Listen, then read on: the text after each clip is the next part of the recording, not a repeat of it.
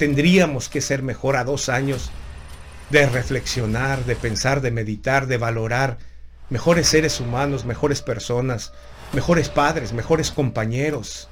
¿No se supone que tendríamos que ser mejores? Es la pregunta que me brota, me brinca. En efecto, y es que al ver estas escenas de tanta violencia desatada, da la sensación que no hemos aprendido nada, que traemos muchas cosas. Quizá es el reflejo de una sociedad en crisis, quizá es el reflejo actual de nuestra situación como país. Pero no se supone que tendríamos que ser mejores. Sabes, cuando comenzó la pandemia, cuando todavía casi nadie se atrevía a hablar del significado quizá espiritual o moral que esto podía traer a la humanidad.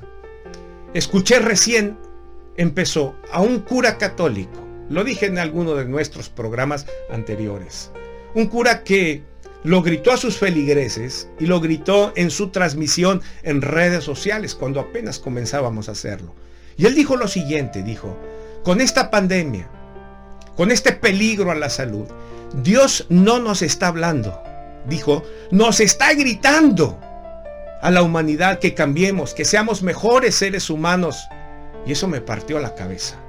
Fue casi al principio, no se escuchaban muchos mensajes así. Y en efecto, dijo, Dios nos está gritando. Continuará. Que tenemos que cambiar